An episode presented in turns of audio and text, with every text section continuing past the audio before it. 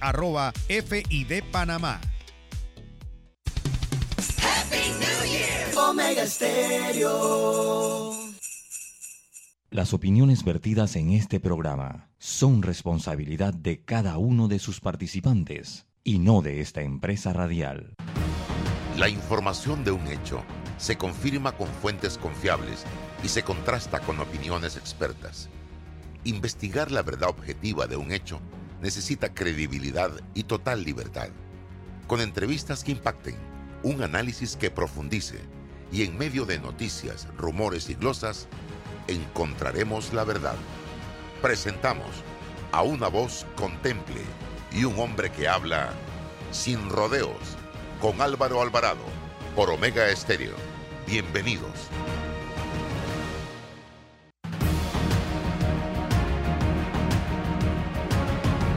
¿Qué tal mis amigos? Tengan todos muy buenos días. Bienvenidos a la edición de hoy, miércoles 29 de diciembre, año 2021 de este su programa Sin Rodeos. Esto es Omega Estéreo, total cobertura nacional.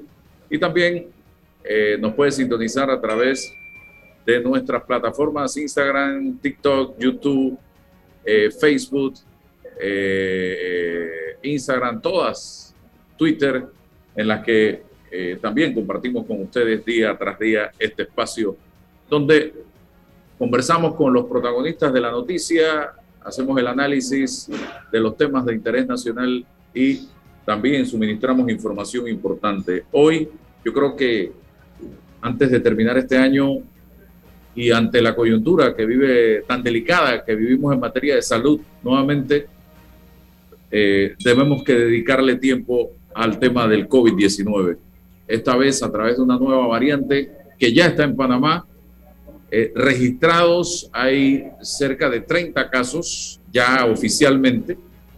Eh, no oficiales pueden haber muchos otros porque eso nos lo explicará el doctor Moltó, Alfredo Moltó, con quien vamos a tener la oportunidad de platicar hoy para seguir en ese proceso de generar conciencia en la población panameña. César Relova, buenos días, gracias por estar también como todos los días con nosotros aquí en el programa. En el tablero de control, el Roberto Antonio Díaz.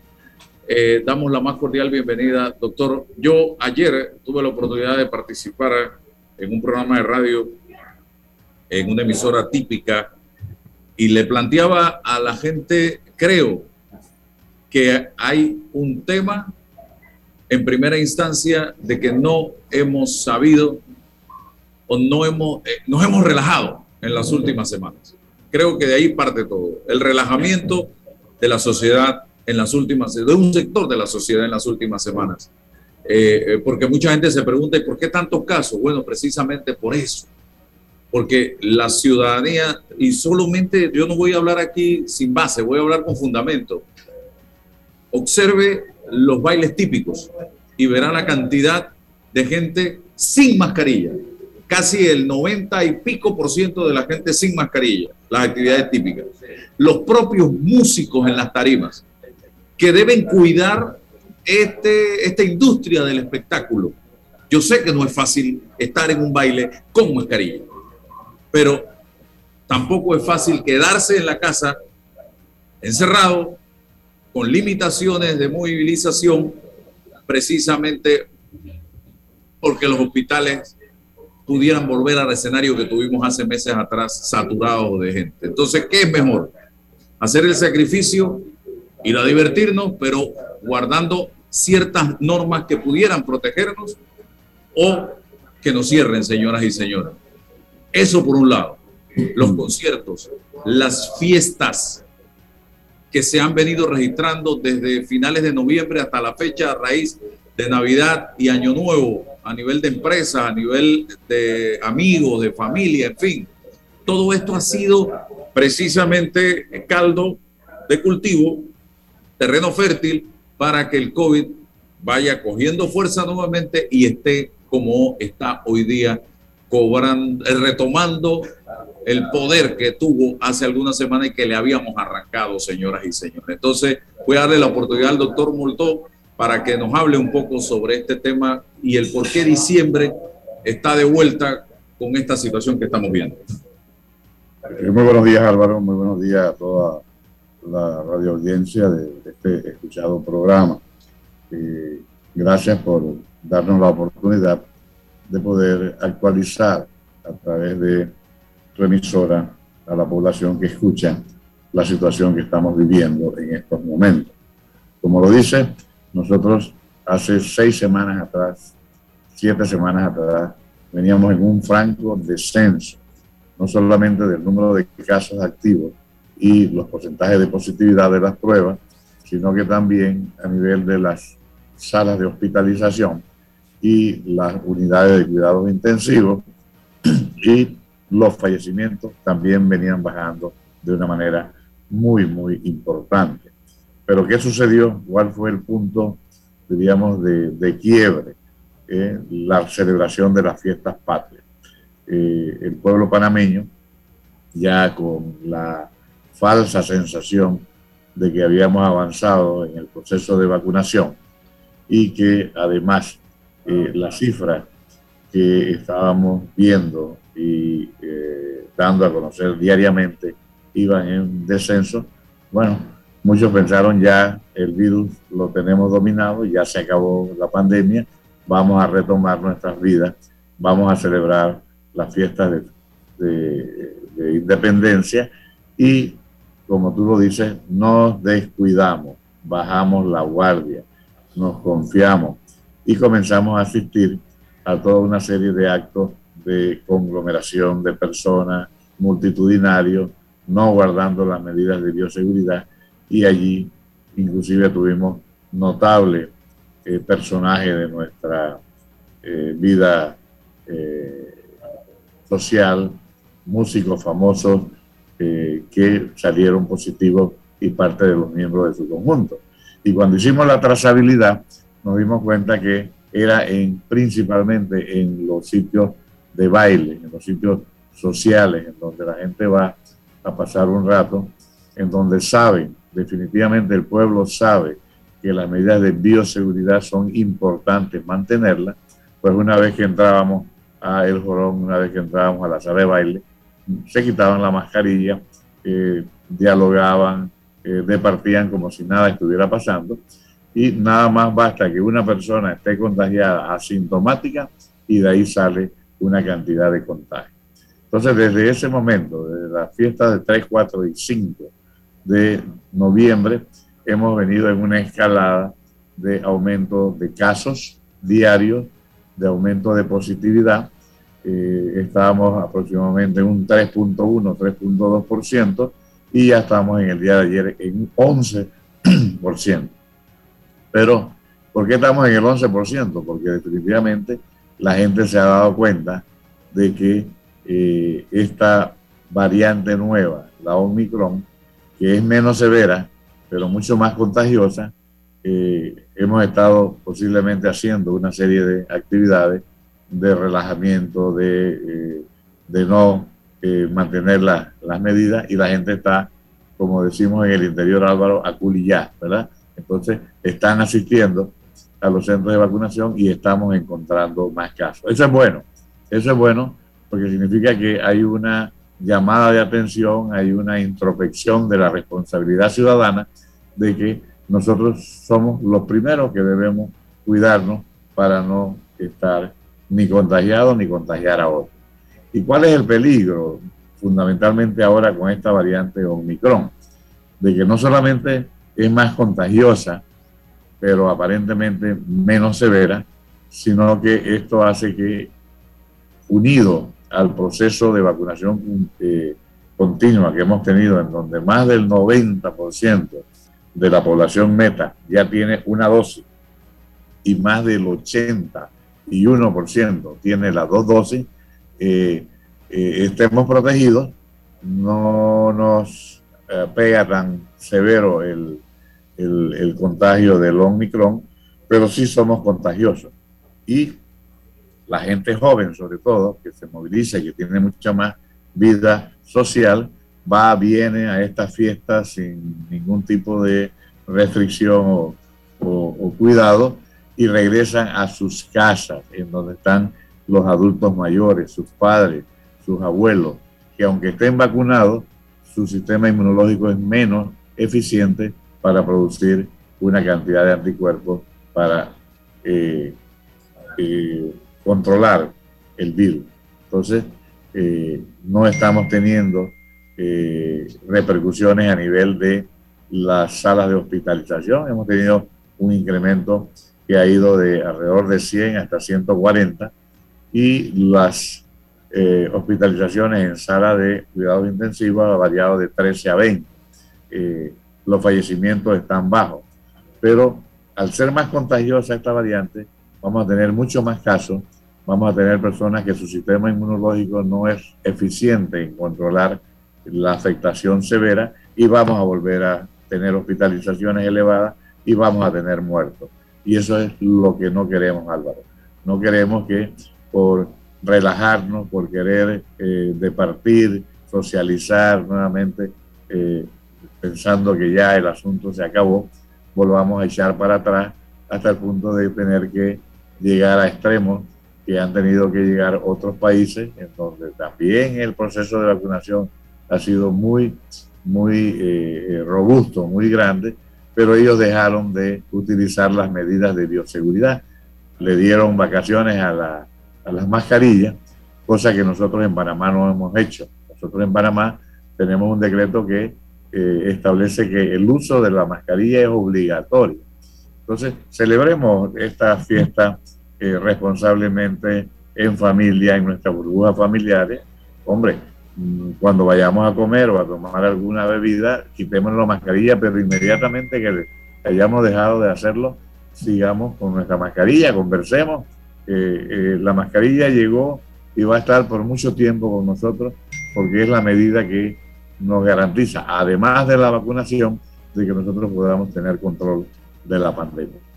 Bien, si usted a estas alturas del partido ha estado utilizando la mascarilla como debe ser y está vacunado y no ha sido contagiado, eso significa que esa combinación de mascarilla y vacuna son efectivas.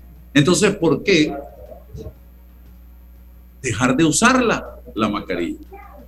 Tenemos que seguir utilizando la mascarilla. Y es hoy pareciera que nos hubiesen dicho no utilice la mascarilla, porque observe usted eh, los videos y las fotografías en redes sociales y se da cuenta el desorden que hay en este momento. Yo le voy a decir algo, porque alguien decía, eh, ahorita escribí ahí en Instagram, es que el gobierno permitió las actividades. Señores, quitémonos ese chip de la cabeza de que el gobierno nacional, y yo no, no es un tema de defender al gobierno, es un tema de conciencia, va a tener que estar regañándonos cada lunes, cada martes, cada miércoles, cada jueves, viernes, sábado y domingo. Quitémonos ese chip de la cabeza de que el gobierno tiene que andar con la correa como papá regañón detrás de cada uno de nosotros, cuando hoy estimados amigos, todos, porque yo no creo que haya nadie en este país, al menos que haya estado en coma dos años y no se haya dado cuenta de lo que está pasando en el mundo, no sepa lo que tenemos que hacer y cómo tenemos que hacerlo para tratar en un alto porcentaje de evitar ser contagiados. Así que no sigamos diciendo, ah, no, es que el gobierno, cuando nosotros mismos, que nos han dado la libertad de tomar nuestras propias decisiones, de desarrollar lo que llamamos el libre albedrío, de poder ir a, actividades, poder reunirnos, poder hacer, poder deshacer, pero no estamos haciendo las cosas bien, nos estamos portando mal, señoras y señores. Así que no estemos culpando a nadie. Si yo veo que allá delante de mí hay un precipicio, yo no tengo que esperar que el gobierno me agarre para que no me vaya a tirar al precipicio abajo. Yo tengo que, oye, conciencia, sentido común. Allá hay un precipicio, voy para acá. Si allá adelante yo voy manejando y hay un hueco enorme, yo no voy a avanzar a toda velocidad para caer en el hueco enorme. Yo tengo que tener sentido común. Y hoy día tenemos un precipicio enfrente que se llama COVID y queremos, parece que irnos a tirar encima. Entonces, es un tema, repito, de sentido común, de tener claro el escenario, lo que está pasando y lo más lamentable, doctor, y preocupante, porque he tenido la oportunidad de conversar con varios colegas suyos, que todavía es muy temprano para definir las secuelas que esta nueva variante pudiera generar en el cuerpo humano. Quizás eh, tenemos claro que los síntomas son menos severos, pero no sabemos las secuelas que puede dejar el mismo en la gente. Es muy temprano para eh, todavía eh, tener claro ese panorama y ese escenario, doctor. Y lo otro que yo le decía a la gente ayer en un tuit que subí, ojo, ojo, todo va a depender de los niveles de ocupación hospitalaria, llámese UCI o en salas, de las decisiones que pueda tomar el gobierno nacional en un momento dado. Y las decisiones se toman en base a esa demanda de atención que pudiera producirse. Por ahora está baja, pero saquen los números. Si hay 1.300 eh, nuevos casos ayer, son 1.300 personas que van a estar incapacitadas por 10 días. Multiplique eso. Más los contactos van a estar incapacitados o fuera de servicio por 5 días. Súmele los de anteayer, súmele los de hoy y ahí vamos sumando y, y eso saca de circulación a miles de panameños diariamente. Eso afecta a la economía del país. O sea, es una cadena lo que está produciéndose y es lo que tenemos que entrar a razonar, señoras y señores. Doctor Moto. Sí, gracias Álvaro. Yo creo que es muy, muy importante tu reflexión, porque precisamente las medidas que ha estado tomando eh, el gobierno nacional han sido tratando de encontrar un balance, un equilibrio entre lo sanitario, lo económico y lo social.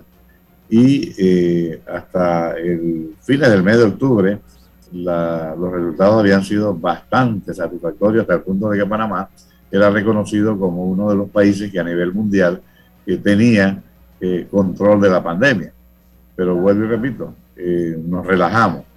Eh, también quiero hacer énfasis en que el ministro de Salud permanentemente tiene reuniones con los representantes del sector privado, del sector de las actividades económicas, del sector del entretenimiento y se llegaron a acuerdos. ¿En qué sentido? En el sentido de que íbamos a permitir que las actividades económicas se volvieran a reactivar, se volvieran a dinamizar, eh, y, prueba de eso ha sido que eh, hemos podido asistir a muchos sitios, pero con el compromiso de que ellos iban a vigilar, iban a garantizar que si nosotros queremos tener el 100% de aforo en nuestros locales comerciales o en nuestros eventos, tenemos como empresario, como dueño de los eventos, garantizar que las personas que acuden están completamente vacunados, tienen su QR o tienen su tarjeta de vacunación. Y si por alguna razón no lo podemos o no lo queremos hacer, entonces podemos seguir manteniendo las actividades económicas, pero con un aforo de 50%. ¿Qué es lo que está pasando? Lo que está pasando es que ni el 50 ni el 100% la gente llega, nadie pide nada, la gente se sienta, eh, se quita la mascarilla, conversa, eh, canta, grita.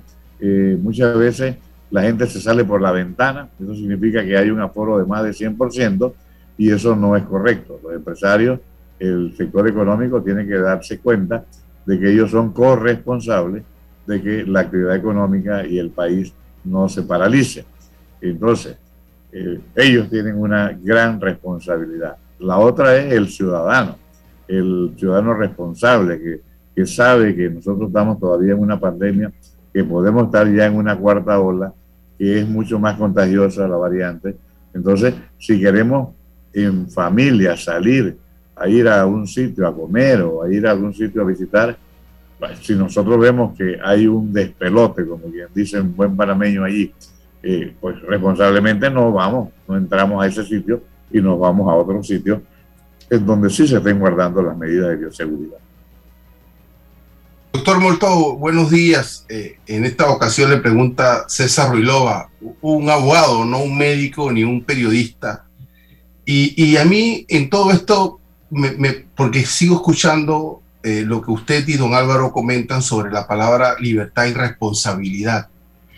Y, desde mi punto de vista, ¿qué está pasando? Está pasando que en esa relación libertad y responsabilidad, que es más filosófica que científica, la gente piensa que la libertad es absoluta y que tiene una lucha con el Estado, con el gobierno, porque se la va a quitar. Es decir, eh, en un plumazo, en una resolución, limito la libertad de la gente y entonces el responsable es el Estado. O sea, ¿qué, ¿por qué no buscamos una estrategia, una forma de comunicación para decirle a la gente precisamente eso? Es que usted es el dueño de la libertad, pero tiene una responsabilidad. Eh, el Estado no tiene nada que ver con eso. El Estado lo orienta a usted, pero usted tiene una responsabilidad. Los empresarios, las personas, todos tenemos una responsabilidad pero parece que eso no se piensa ni se tiene muy claro y, está ocurriendo esto y no hay una línea de parte del gobierno que genere esa sensibilidad, porque por más que uno le diga a la gente mascarilla, lo, pareciese como si fuese una imposición. Y, y, desde mi punto de vista es un llamado a la autorregulación, al autocontrol. Y si eso no se entiende de una u otra forma, pienso que hay que buscar en la línea de comunicación general ese mensaje de autorregulación. Porque la libertad no es que nos la da el Estado, la libertad es propia, la tenemos nosotros. Pero tenemos un, concepto de autorregulación, de responsabilidad. Y eso, desde mi punto de vista, no se está entendiendo muy bien y los mensajes no llegan en esa dirección. No sé qué opinión tiene usted, doctor. Muchas gracias, licenciado. Qué bueno que un abogado, no médico, esté opinando sobre lo que es la responsabilidad y lo que es la libertad. Hay muchos que confunden la libertad con el libertinaje y todo el mundo es muy, eh, diríamos, pronto a reclamar derechos, pero se nos olvidan que también tenemos deberes. Eh, ya lo dijo un gran estadista en el siglo pasado, el derecho a, la paz, ¿verdad? Eh, llega en donde mi derecho va a estar afectando la de los demás. Entonces, eh, la salud pública es un bien colectivo, es una, eh, un derecho. Y entonces, si nosotros desde el punto de vista de la información científica estamos dando eh, a conocer lo que está pasando y en base a lo que es la experiencia y la investigación científica, se establecen medidas para proteger ese bien colectivo que es la salud, bueno, habrá personas que decidan por sí mismos, por el libre albedrío, seguirla o no seguirla. Pero lo que no podemos es permitir que esas personas estén eh, difundiendo eh, información falsa, errónea, que haga que otras personas tomen malas decisiones que conlleven a la afectación de su salud. Y la salud no solamente la de ellos, sino la de su familia, la de su entorno familiar, laboral y social. Entonces, eh, para eso está el Estado, porque si no, viviéramos en la época de la prehistoria, ¿verdad? En la época de las cavernas, en donde estaría la ley del más fuerte y se impone eh, el criterio del que más eh, fuerza tiene. Entonces, para eso están ustedes, los hombres de leyes, ¿verdad? En donde, estudiando lo que está pasando, se establecen normas de convivencia social normas de actuación en donde eh, los ciudadanos eh, posiblemente vean en alguna forma alguna limitación de su libre albedrío, de su derecho a decidir per se y ante sí todos los, asuntos. ¿Por qué? Porque se hace en, miras del bien común. Eh, si no fuese por eso, no existiría la Policía Nacional ni los estamentos de seguridad. Entonces, eh, para eso el Estado está. Eh, la educación, la salud, son bienes colectivos necesarios e importantes que se preserven. Y nosotros pues agradecemos la observación que usted hace para precisamente decirle a las personas que por alguna razón religiosa, personal, eh, por incredulidad, lo que sea, porque hay, hay gente que es anticiencia, toman la decisión, por ejemplo, de no vacunarse, entonces esas personas no pueden andar por ahí deambulando eh, como si nada estuviera pasando, porque está probado que las personas no vacunadas son las que más riesgo tienen de contagiarse, de ir a un hospital, de transmitir la enfermedad y hacer con que otras personas se contagien. recuerden que el estar vacunado no significa que no podemos eh, contagiarnos y ahora más con esta variante. Lo que sí está probado es que si estamos vacunados, estamos mejor protegidos, podemos tener mejor capacidad de manejo de una nueva infección y eh, eh, no ir al hospital y a una unidad de cuidados intensivos, pero podemos estar contagiando a otras personas que aunque estén vacunados, como serían nuestros padres, nuestros abuelos, son más vulnerables, tienen más riesgo de complicarse porque su sistema inmunológico no es tan eficiente por motivo del el tiempo y la edad. No se escucha, Álvaro, no se escucha. Aquí, aquí utilizo aquella frase que, que nos decían que es mejor tenerlo y no necesitarlo que necesitarlo y no tenerlo. Y me refiero a la vacuna. Eh, porque yo veo todos los días gente criticando y criticando y criticando y criticando la vacuna, eh, pero de una manera irresponsable. Porque si yo le decía hace unos días a alguien, porque tú buscas en Google en este momento efectos dañinos del agua y hasta el agua vas a encontrar en Google que te hace daño. Pero eso es porque yo quiero buscar en Google efectos dañinos del agua. Entonces hay gente que se dedica todos los días a buscar cosas negativas de la vacuna en las redes sociales, en el Internet. Cuando si nos vamos al fondo del asunto, hoy la vacuna ha demostrado, pero contundentemente, que es efectiva. Pero no puede la vacuna sola hacer el trabajo. La vacuna tiene que ir acompañada de tu responsabilidad como ciudadano, como ser humano, porque el COVID está y el COVID está buscando los mecanismos de fortalecerse nuevamente para seguir haciendo de la suya y solo necesita que usted le dé la mano, que usted le tire la toalla, que usted lo abrace, que usted le dé eh, acogida en su cuerpo. Y eso es lo que estamos haciendo, señoras y señores. Doctor, deme cifras que nos indican, si las tiene por ahí, que, nos alerten de que la situación se ha complicado en comparación a como estábamos hace mes y medio o dos meses atrás? Bueno, eh, definitivamente las cifras que se dan diariamente sobre nuevos contagios, porcentaje de positividad, eh, eh, definitivamente han ido en aumento en las últimas seis, siete semanas. De tener menos de 300 casos de contagios al día, ya en el día de ayer teníamos 1.340 y pico. Eh, de tener unos porcentajes de positividad de 3.1, ya estamos en 11%. Eso significa que el virus está activamente a nivel de la comunidad y se mueve con la gente. El virus no es que sale a pasear, ¿verdad? Eh, por sí solo y dice voy a contagiar. No, él sale con la gente que está contagiada y si esas personas no tienen las medidas de bioseguridad para no contagiar y con las personas que están no tienen las medidas de bioseguridad para no contagiarse, entonces vamos a tener un aumento de los contagios. Recordemos algo que ya se ha dicho. Esta variante Omicron en relación a la Delta es dos a tres veces más contagiosa y es 70 veces más contagiosa con lo que fue el virus original que se que se, eh, eh, se descubrió en, China a fines del 2019.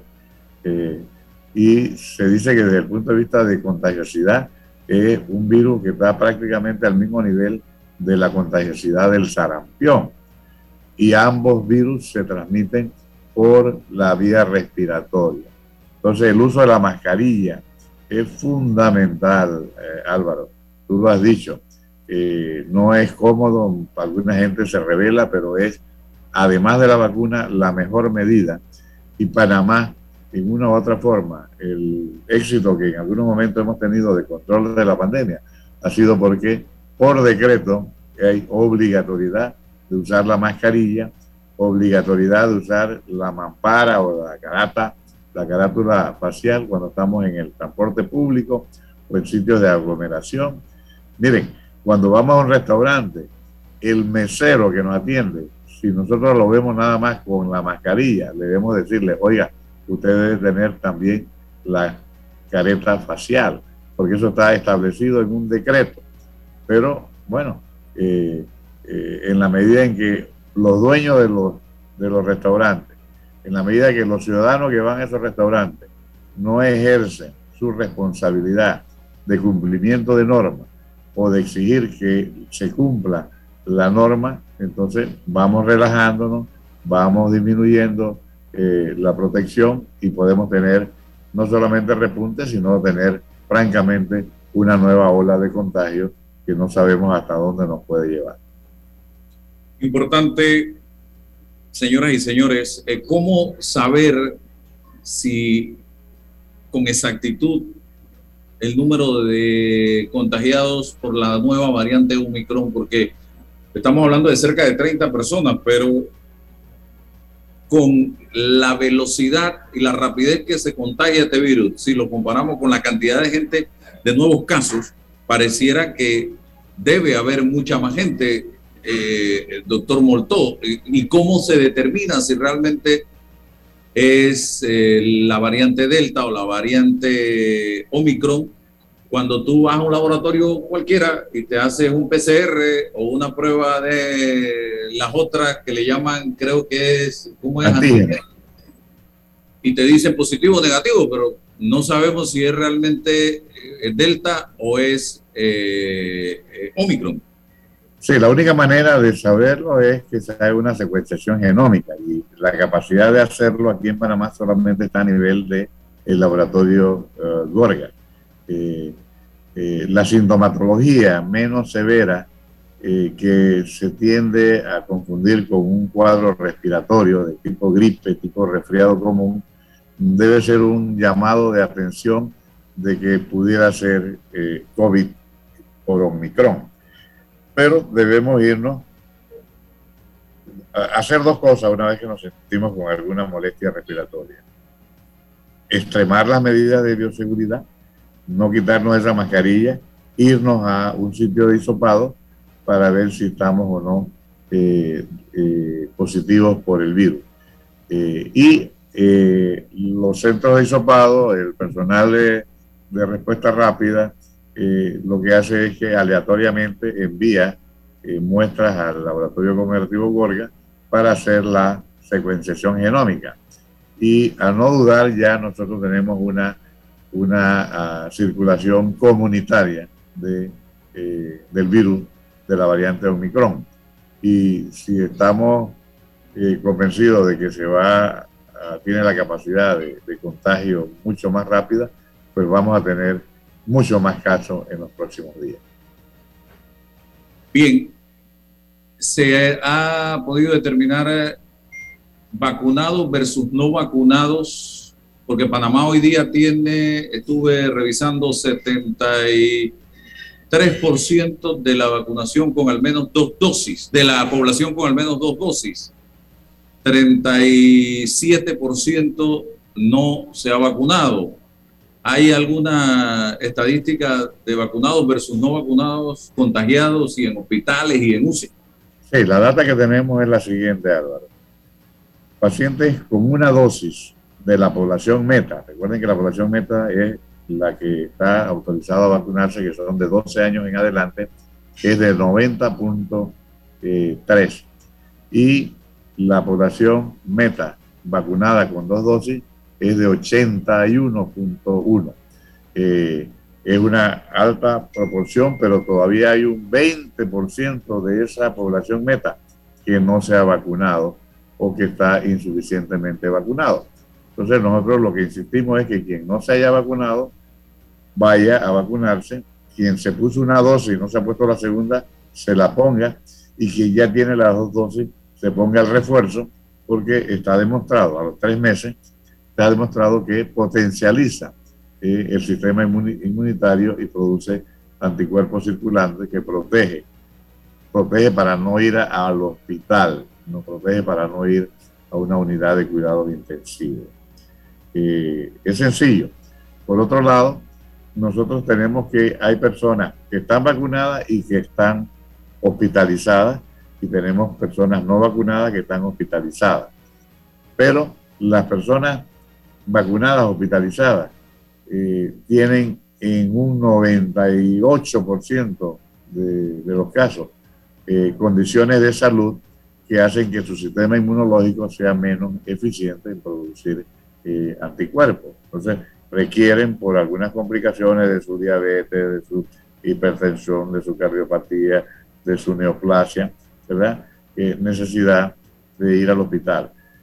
Y la otra data que sí es contundente es que de los que están hospitalizados, solamente en una proporción de 1 a 13 van a cuidados intensivos.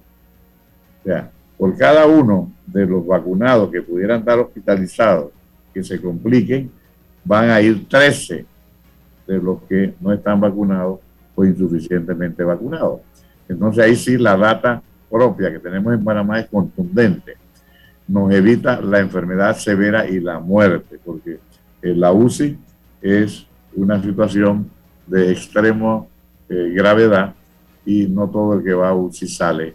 Eh, eh, no todos podemos echar cuento, como decimos en lo, en, lo, personal. ¿no? Nosotros tuvimos 40 días en unidades de cuidado intensivo, gracias a Dios salimos, pero muchas personas no lo logran como lo logramos nosotros.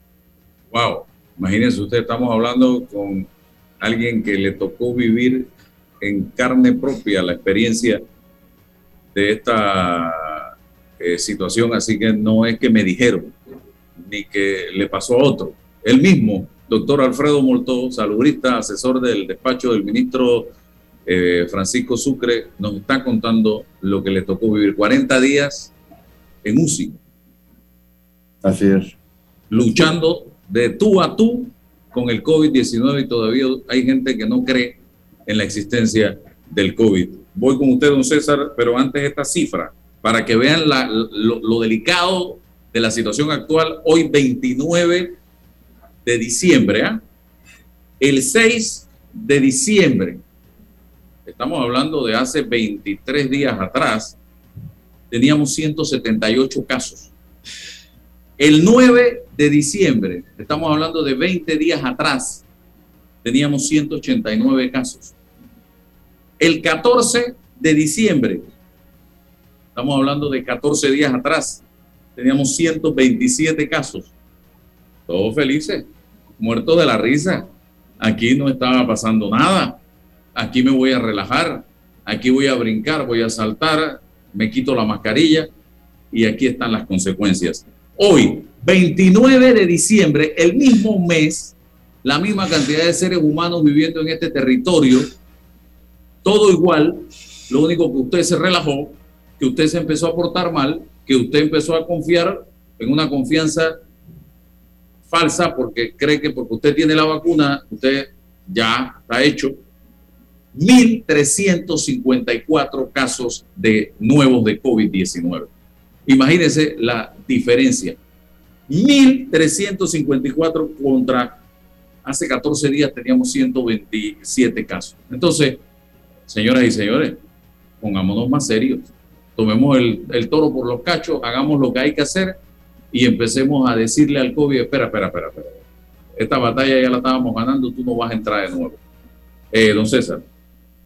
Eh, doctor Molto, eh, en materia de la, de la proyección de la logística hospitalaria en función de esa data que se está manejando hoy, es decir, el porcentaje de vacunados, el porcentaje de no vacunados, la potencia de la, del contagio de la nueva variante, esas, esas variantes, hacia dónde proyectan en función de que nos pudiésemos preparar desde antes para recibir o no N cantidad de hospitalizados, o sea, tener ya esa logística preparada en función de lo que está pasando y no esperar de que nos llegue y tengamos que estar corriendo.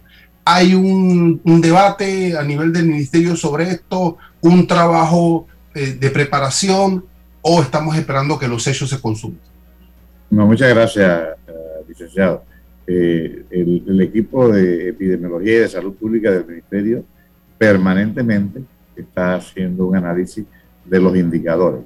Y los indicadores de tasa de hospitalización, tasa de eh, personas en cuidados intensivos y los fallecimientos son indicadores muy, muy importantes que le damos mucho seguimiento. En estos momentos, la capacidad hospitalaria es buena, es muy buena porque no hay eh, demasiados casos hospitalizados. Eh, creo que andamos por 146 casos eh, hospitalizados y 20 en unidades de cuidado intensivo. La capacidad nuestra es, muy importante y estamos preparados. Lo que no quisiéramos es tener que ¿verdad? utilizarla. Por eso es que queremos contener el virus afuera del hospital, a nivel de la comunidad, a nivel de las instalaciones de atención primaria. Eh, es por eso entonces la insistencia en que hay una corresponsabilidad con, de la población con las autoridades sanitarias, porque eh, eh, los funcionarios de salud no han descansado desde el primer día de la, de la pandemia. Es más, hemos perdido a muchos compañeros en el cumplimiento de el deber, porque estudiamos para esto, para atender a las personas. Los abogados estudiaron, ¿verdad?, para evitar que que las personas se metan en líos o sacarla de los líos. Pero nosotros los que... No, hay algunos que meten a la persona en más líos. También, también. ¿eh? Eh, estudiamos precisamente para evitar que las personas se enfermen, conservarla eh, sana y si pierden la salud, pues ver cómo la recuperamos. así que sí estamos preparados, licenciados. lo que no quisiéramos es tener, ¿verdad? Que estar anunciando que nuestra capacidad va a verse eh, rebasada porque no logramos contener la, los casos a nivel de la comunidad.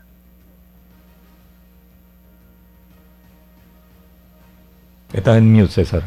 Eh, César, el micrófono. Ah, disculpe, sí. Doctor, sí. Doctor, ¿pudiésemos estar hablando de contagios comunitarios ya o todavía no hay una certeza de, de eso? Sí, y ya, ya hemos encontrado casos que no tienen relación con viajes o que vengan de otros lados. Así que definitivamente el Omicron ya está en la comunidad y eh, en la medida en que no tengamos verdad eh, cuidado en mantener las medidas de bioseguridad, por su alta capacidad de contagio vamos a ir subiendo los casos. Hasta el día de ayer teníamos 26 casos confirmados, pero habían 46 sospechosos, que lo más seguro que van a salir positivos.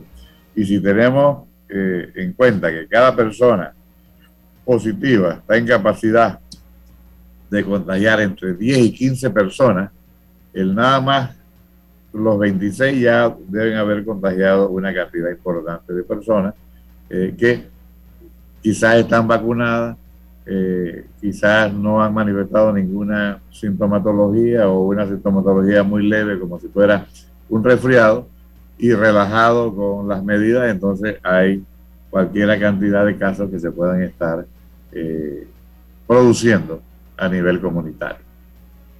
No va a ser diferente a lo que ha pasado en otros lados, pero nosotros tenemos la fortaleza de que como el uso de la mascarilla es obligatorio, eh, llamar a la conciencia de la población de que usemos esa medida que aunque pudiera ser incómoda para algunos, es muy eficiente junto con la vacuna para evitar contagio.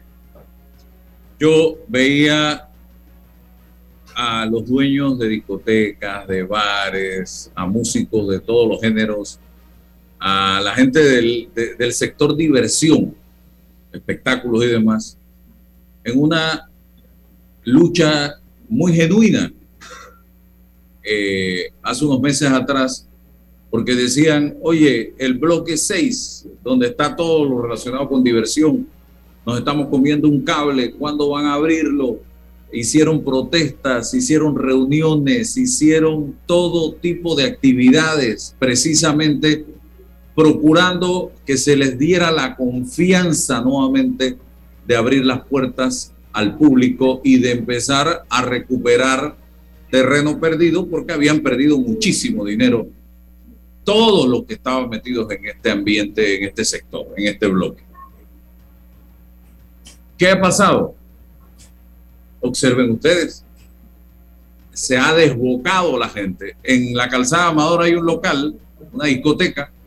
El fin de semana, ponte que la capacidad era para 600 personas, habían 2.000, 3.000 personas metidas en ese lugar.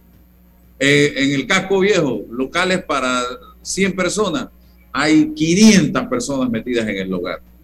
En Clayton, en, la, el área de Calle Uruguay, en todos estos lugares, el casco viejo, repito, lugares que no están capacitados para tener un aforo como el que tienen y no está importándole nada a nadie. Los toldos, los jardines, llenos completos. Y usted ve a la gente sin mascarilla. Entonces, señores, por favor, yo le voy a hacer un llamado aquí. Primero, primero, primero, primero, primero, a los dueños de estos locales, de estos espectáculos. Oiga, señores, ustedes pasaron páramo Ustedes suplicaron la reapertura, pero no están cumpliendo con los compromisos que asumieron con las autoridades de salud. Y es que no necesariamente tiene que ser un compromiso con la autoridad de salud, un compromiso con usted mismo. Cuide su negocio, cuide a su clientela, cuide, hey, hasta aquí llegamos, punto, aquí no entra más nadie y se acabó, ya, porque yo tengo que cuidar el negocio, yo no quiero que nos vuelvan a cerrar. El otro, los artistas. Oye, yo no puedo entender, y esto lo hago de manera sana y constructiva, yo no puedo entender que músicos que ya han pasado por el COVID, oye, delicado, ¿ah? aquí está el doctor Moltó, que pasó por el COVID, y que usted los ve y ya salieron del COVID y andan sin mascarilla en las tarimas tocando como si nada. Oye, cuando yo creo que debe ser compromiso del músico y, de los músicos en la tarima, oye, todos vamos a usar mascarilla. Eh, si se queda uno, que sea uno el cantante, ponte el ejemplo, sin mascarilla, porque le es difícil cantar. Pero todos los demás, para mandar un mensaje a ese público que está ahí abajo, de que, hey, tenemos que cuidarnos, tenemos que cuidar el espectáculo, tenemos que cuidar la diversión, tenemos que, entre todos, agarrarnos de las manos y ver cómo podemos echar adelante, pero no, estamos ahorita mismo caminando con paso firme hacia atrás, hacia obligar al gobierno a tomar medidas restrictivas como ya se tomó en Coclé por parte de los alcaldes de, de toda la provincia, de no celebrar actividades bailables, como acaba de tomar la gobernadora de Panamá Oeste de hacer requisa o revisión para evitar los paseos a las playas nuevamente. Entonces, poquito a poco vamos echando para atrás, para atrás, para atrás, para atrás, y va a llegar el momento que vamos a tener cuarentena o toques de queda nuevamente, el eh, doctor Montón. Eh, Álvaro, sí, quería compartir también eh, de que hay quienes dicen, bueno, a mí me dio COVID ya, yo no necesito vacunarme porque ya yo tengo la inmunidad natural por la infección. Bueno, las variantes nos han demostrado que no es así. Yo en lo personal les comparto yo me puse la primera dosis, me puse la segunda dosis y me puse el refuerzo. Y si dentro de unos meses hay que ponerse una cuarta dosis, me la pondré, porque como hombre de ciencia sabemos que el estímulo del sistema inmunitario eh, es importante, sobre todo en algunos, eh, eh, algunos casos de enfermedades como esta, de que la inmunidad se va perdiendo con el pasar del tiempo. Entonces, mientras no logremos hacer una, un control efectivo a nivel mundial, por eso se llama pandemia, porque está en todos los sitios de, del mundo, todos los continentes, eh, la posibilidad de que salgan nuevas variantes que pudieran entonces eh, eh, chifiar el tax de las vacunas, podemos entonces volver a tener situaciones que afectan la salud de la gente, pero que esto repercute, como tú lo dijiste muy bien, en la economía familiar, personal, de un país, del mundo entero. Entonces, no podemos estar confinados, no podemos estar encerrados, tenemos que eh, tratar de volver lo más pronto a una vida normal, pero es una nueva normalidad, no es la misma normalidad que estábamos acostumbrados antes de la pandemia, porque tenemos entonces ya que haber aprendido de esta lección muy dura de que tendremos que seguir manteniendo, sobre todo lavarnos las manos. Es una cosa que, es básica, el lavado de manos frecuente y el uso de mascarilla. El uso de mascarilla no solamente, Álvaro, es para no contagiar, es para, si estamos en un momento dado con algún tipo de, de afección respiratoria, no contagiar a otras personas. En, países asiáticos, en China, en Japón, la gente usa mucho la mascarilla en la época en donde hay resfriado, pero es el que está contagiado, el que está enfermo, el que usa la mascarilla. Eh, y los demás la usan para no enfermarse. Doctor, eh, ya Israel está utilizando cuarta dosis en algunos casos e incluso están haciendo análisis para aplicarla a todo el mundo la cuarta dosis. Eh, ¿Cree que tendremos que ir en esa dirección, doctor, próximamente? Bueno, aquí se tomó la decisión de una tercera dosis para las personas con algún grado de compromiso inmunitario de, su sistema inmunológico. Yo pienso que esa es una decisión que posiblemente se vaya haya que tomar porque eh, son personas que no responden adecuadamente a las dosis que se les ha aplicado anteriormente.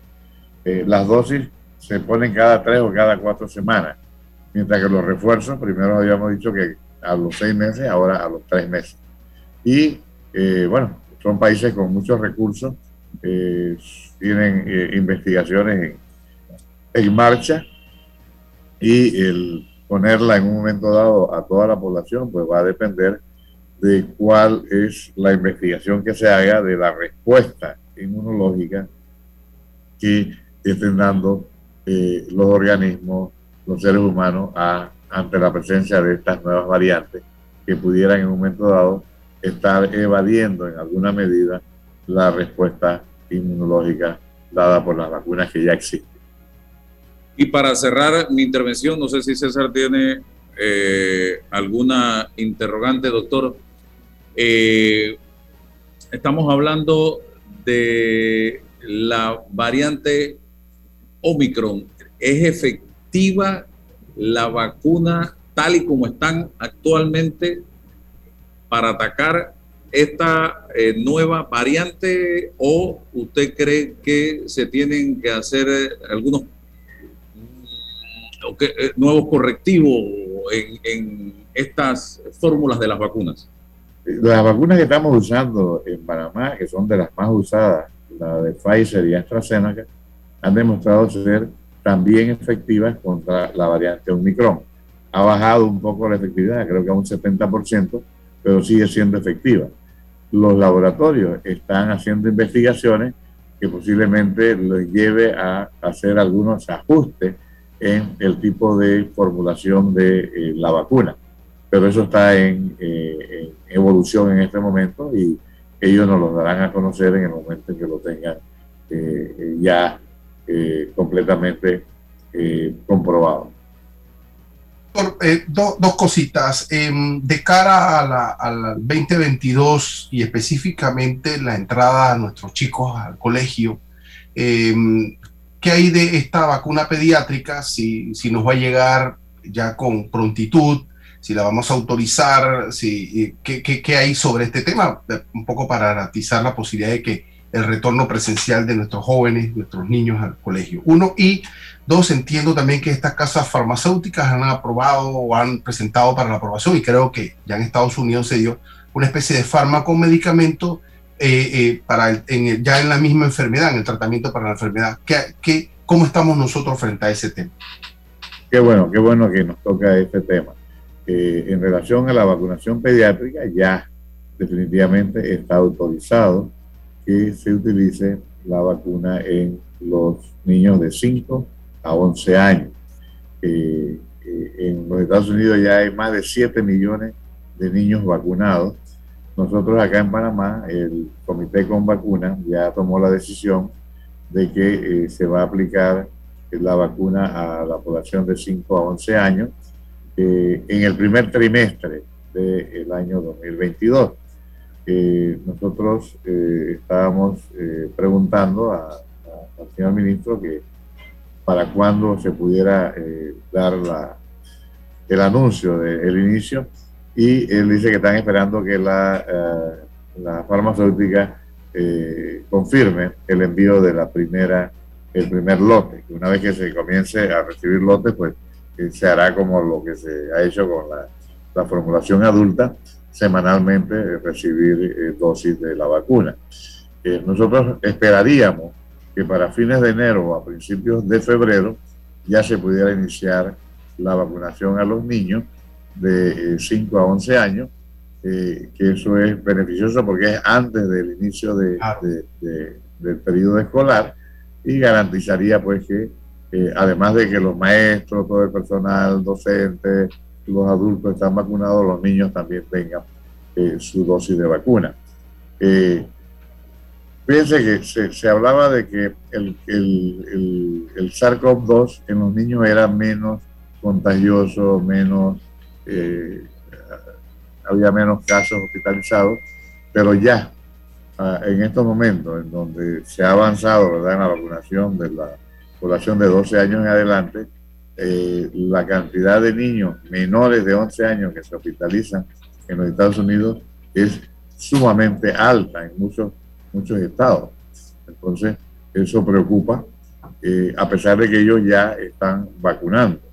Eh, y es que el virus se va a desplazar hacia la población que no esté protegida. Eh, eso con el tema de, de la vacunación en niños. Y nosotros estamos seguros que los adultos que ya nos hemos vacunado y tenemos niños eh, en, ese, en ese rango de edad, vamos a, eh, a llevarlos a vacunar porque le estamos dando una protección adicional. respecto a los medicamentos que han salido y aprobados por la FDA, hay uno que tiene que ver con un tratamiento, no es una vacuna para estimular el sistema inmunológico. Y ese se debe dar a pacientes con determinados tipos de, eh, digamos, condiciones. Personas que eh, su sistema inmunológico no es muy bueno y dentro de los primeros días de síntomas eh, se da un tratamiento de cinco días, 30 cápsulas o tabletas eh, a razón de tres tabletas dos veces al día por cinco días. Eso demuestra o ha demostrado que evita que la persona eh, se complique, precisamente por tener esas comorbilidades que en un momento dado hacen que el sistema inmunológico no, no responda. Eh, este tipo de tratamiento no sustituye la vacuna. Eso es muy importante a vacunarla, pero además si se contagia y tiene estas condiciones, poder eh, tratarlo tempranamente para evitar ir a la hospitalización y la unidad de cuidado intensivo y al riesgo de morir. Bueno, muchas gracias, doctor Alfredo Molto. Ha sido un placer conversar con usted y recibir toda esa información que nos ha suministrado en el día de hoy en este trabajo de crear, de intentar crear conciencia en la población y apelar al sentido común de la gente. Señores, viene la despedida del año, viene un nuevo año. Cuídese para que no sea usted una estadística más, ni en los contagiados nuevos, ni en los hospitales, en salas o en cuidados intensivos, ni en el cementerio. Así de sencillo, señoras y señores. Así que gracias, doctor Moltó. Muchas gracias. Muchas gracias, doctor Moltó. Feliz año, que pasen feliz Igualmente. año. A ustedes y todos sus radios escuchen. Bendiciones, hasta pronto.